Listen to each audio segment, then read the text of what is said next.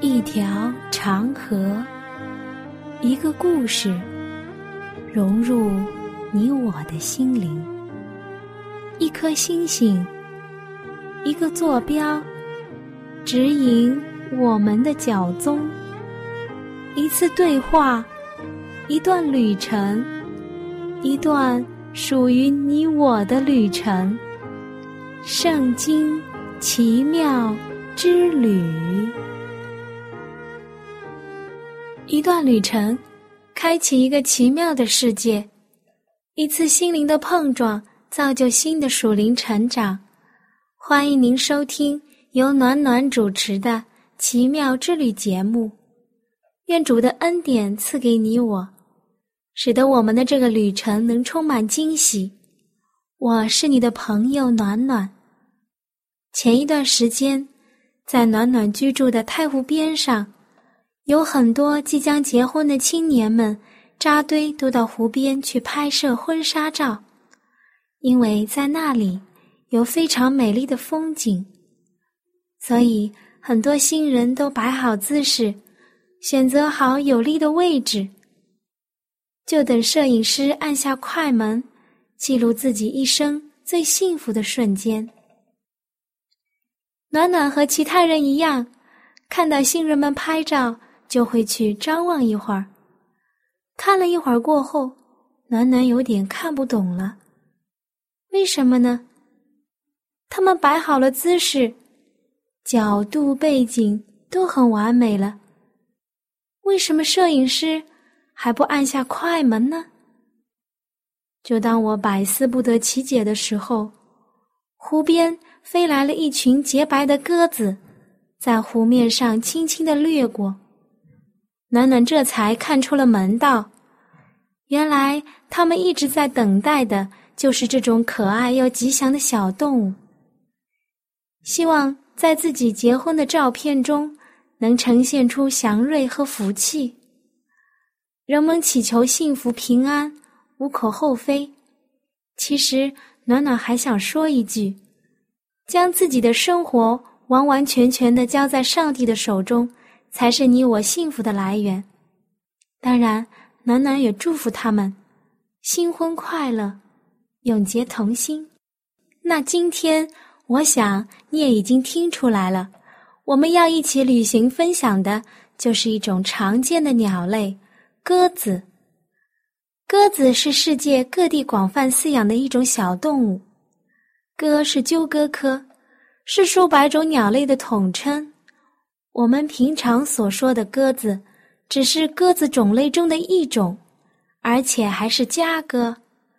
鸽子在字典中的解释是一种善于飞行的鸟，品种很多，羽毛的颜色也很多，主要以谷类为食。又叫伯鸽，鸽子的毛色在禽类中是最多的，有青、白、黑、绿、花等等。鸽子又分野鸽子和家鸽两种，野鸽主要栖息在岩石和树枝上，家鸽经过长期培育和筛选，有食用鸽、玩赏鸽、竞技鸽。军用鸽和实验鸽等多种。鸽子和人类伴居已经有上千年的历史了。考古学家发现的第一幅鸽子图像，来自于公元前的三千年的美索不达米平原，也就是现在的伊拉克。公元前三千年，埃及王朝第五代就有养鸽的记载。在我们中国，养鸽也有悠久的历史。据四川芦山县汉墓出土的陶楼房，它的上面就有鸽子的鸽棚，因此由此推算，最迟在公元的两百零六年，当地的人们已经有了养鸽子的风气。当今世界各大洲都有各自野生鸽和家养鸽。人类对鸽子的分类统计不尽相同。据日本的《动物大世界百科》介绍，地球上的鸽子约有五个种群，两百五十种。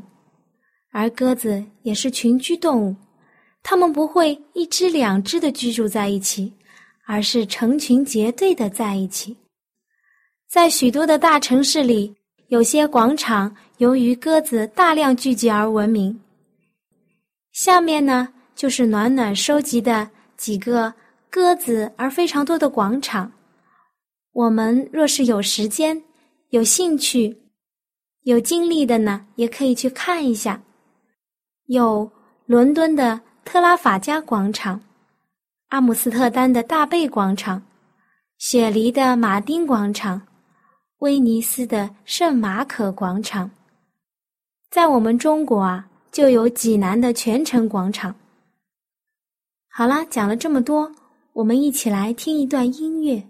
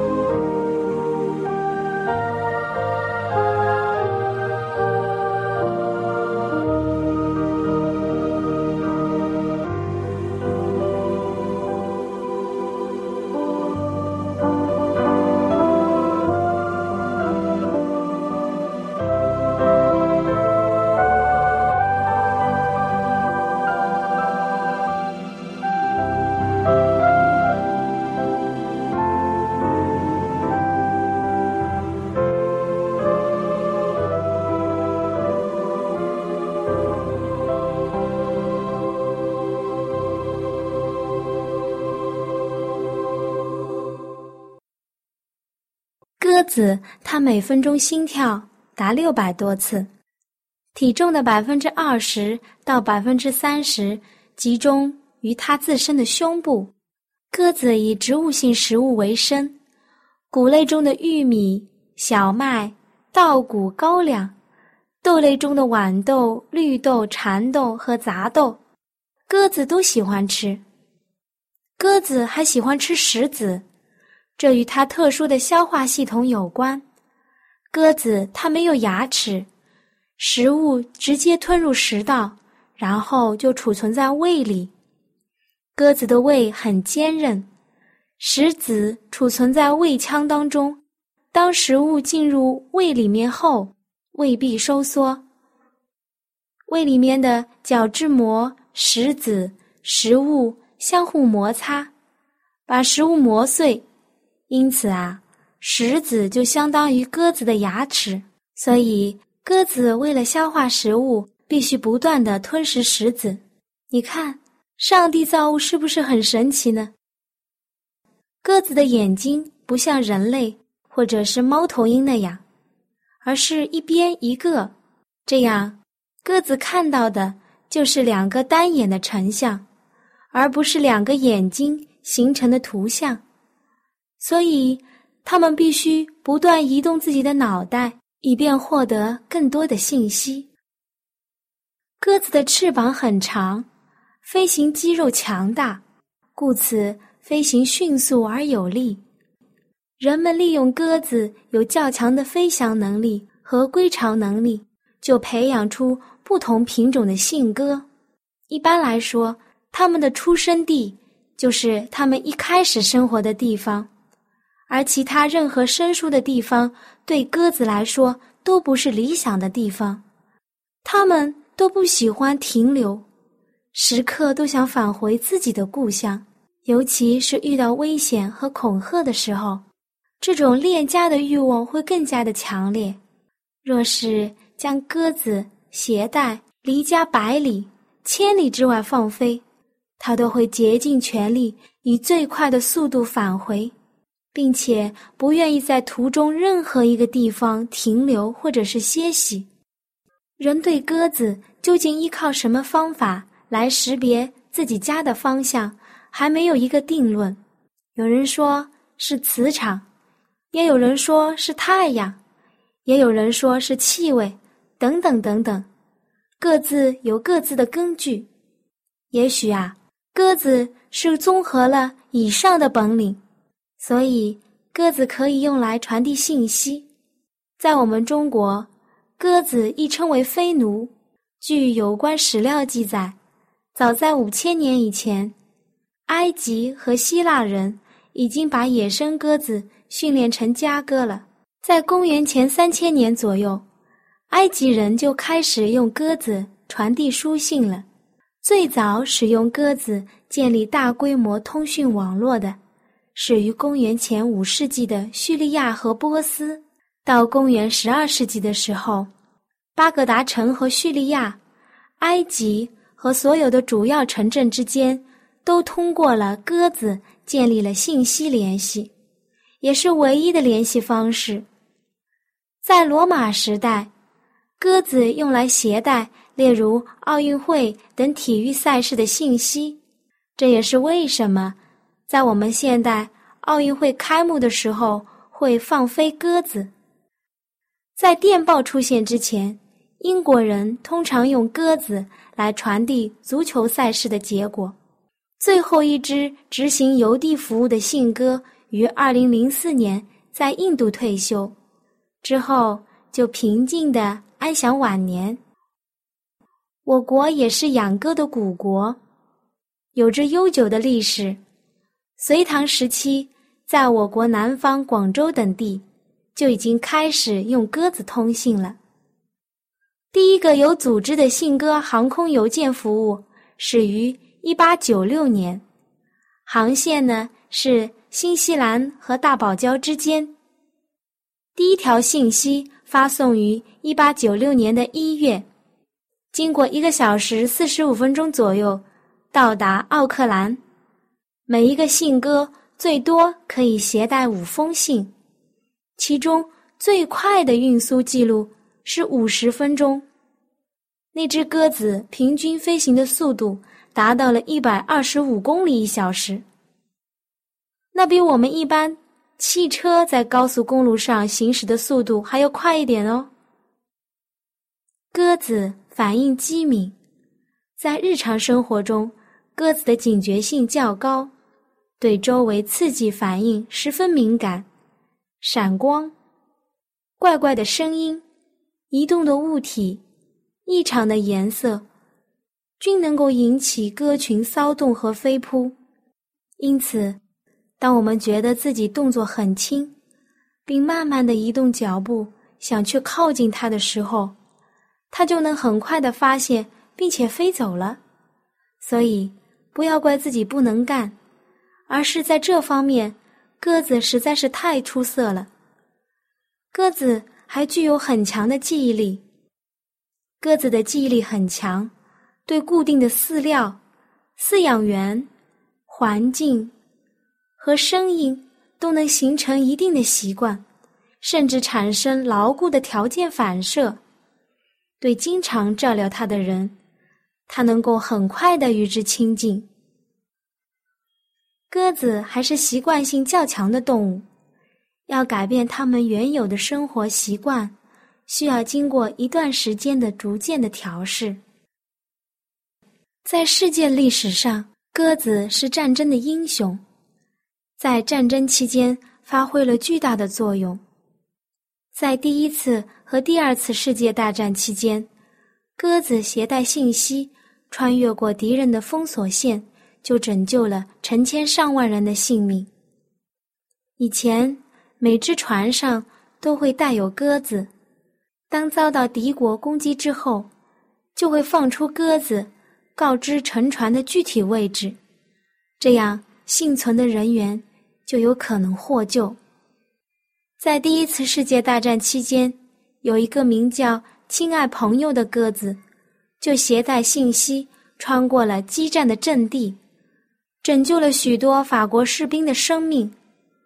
这只鸽子被法国政府授予了战争十字勋章，而另一只英雄的鸽子，在第二次世界大战期间，在德军要进行轰炸城市，而当地通讯设备都不能使用的情况下，成功的将信息送抵达二十英里之外。就在轰炸前五分钟。拉响了警报，使得全城的人多数都得到应有的救护。后来，这只信鸽被授予了迪肯勋章，也就是动物界的最高军事奖章。鸽子也作为世界和平的象征，人们普遍认为，鸽子成为和平的象征，是因为毕加索。一九五零年十一月。为了纪念华沙召开的世界和平大会，毕加索欣然画了一只衔着橄榄枝的飞鸽。当时，智利的著名诗人聂鲁达就把它叫做了和平鸽，由此，鸽子才被正式公认为是和平的象征。但是在暖暖看来，鸽子被称为和平、幸福的象征。应该是出自于圣经的。我们可以看到《创世纪》的八章八节，上帝用洪水毁灭世界后，当水从地上退去，挪亚放出一只鸽子，要看看水从地上退了没有。后来，鸽子衔着橄榄枝回来，表示水已退去。这也是鸽子在圣经中出现最早的圣经章节。以下呢，就是我摘录的《先祖与先知》的一段话。当水势渐落的时候，上帝使方舟漂流到他所预定的群山之间，这些山林彼此相距不远，于是方舟徘徊于四山怀抱的水港之内。而不再飘荡在无边无际的海洋之中了。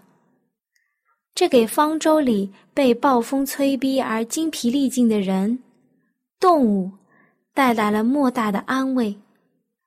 挪亚和他的全家焦急地等待着水势的退落，因为他们渴望再次回到陆地上。在山顶出现之后，过了四十天。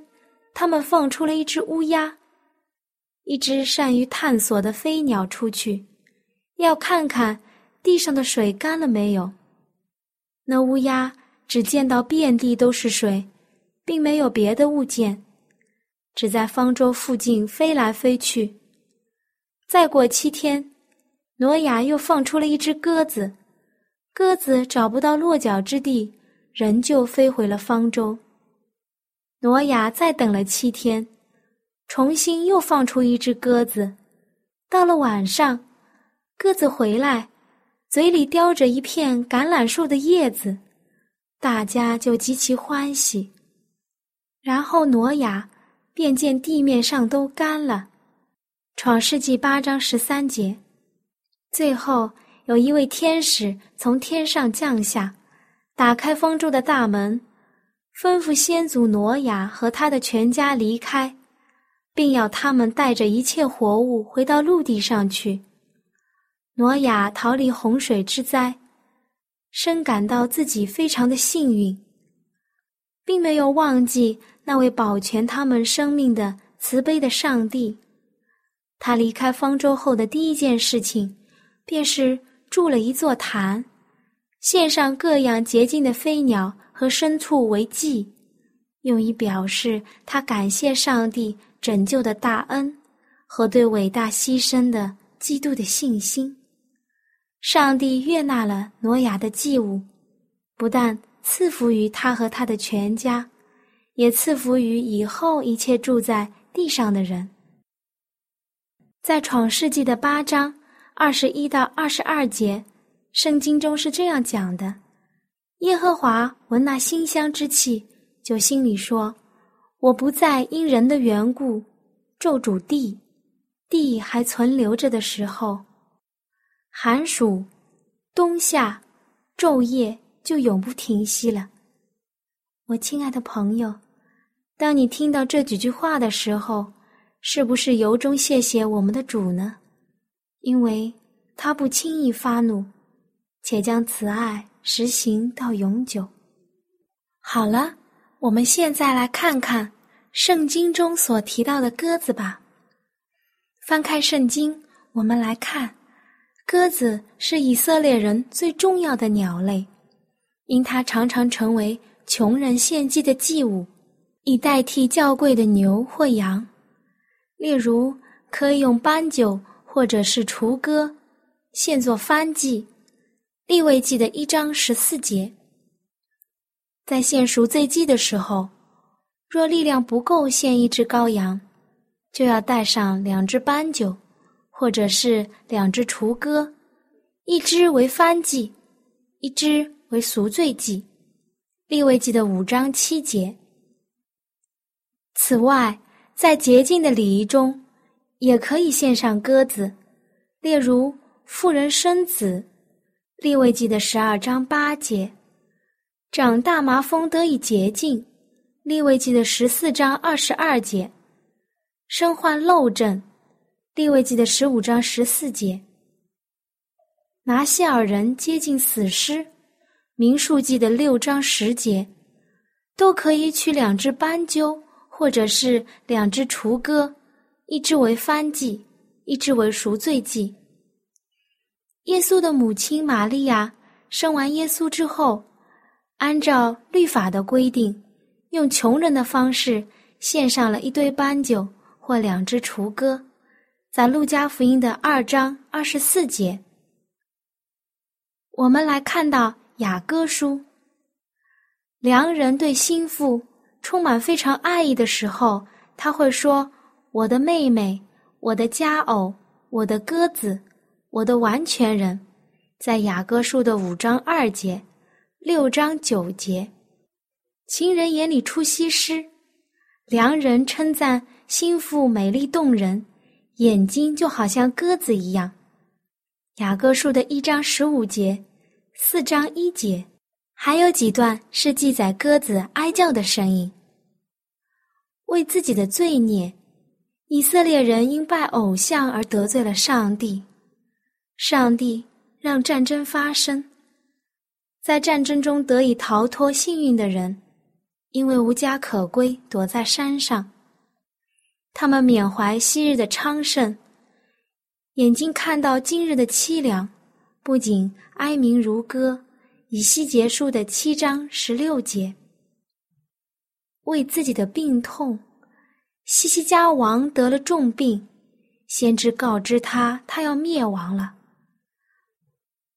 他后来祷告，得蒙上帝的怜悯，延长了十五年的寿命。病愈后。王作诗感谢上帝，其中他描述病中死亡的恐惧，就说：“好像鸽子哀鸣。”以赛亚书的三十八章十四节。如果你感兴趣的，还能自己在圣经中找上一找，上帝会带领你。或许你找到的比暖暖找到的还要多呢。我们的这段旅程就要结束了。在下一次时间当中，我们还要接着分享鸽子在圣经中的含义。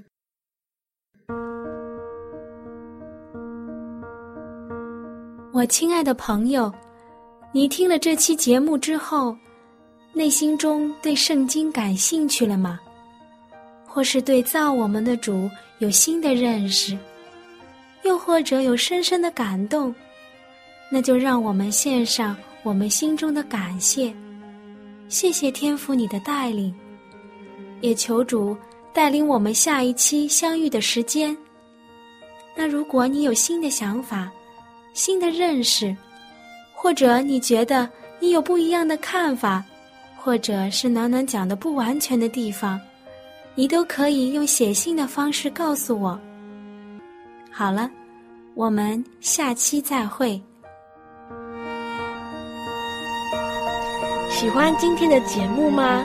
若是您错过了精彩的部分，想再听一次，可以在网上重温。我们的网址是。x i w a n g r a d i o，希望 radio，或是找旺福村也可以找到。记得把好东西介绍给您的朋友，与他一起收听。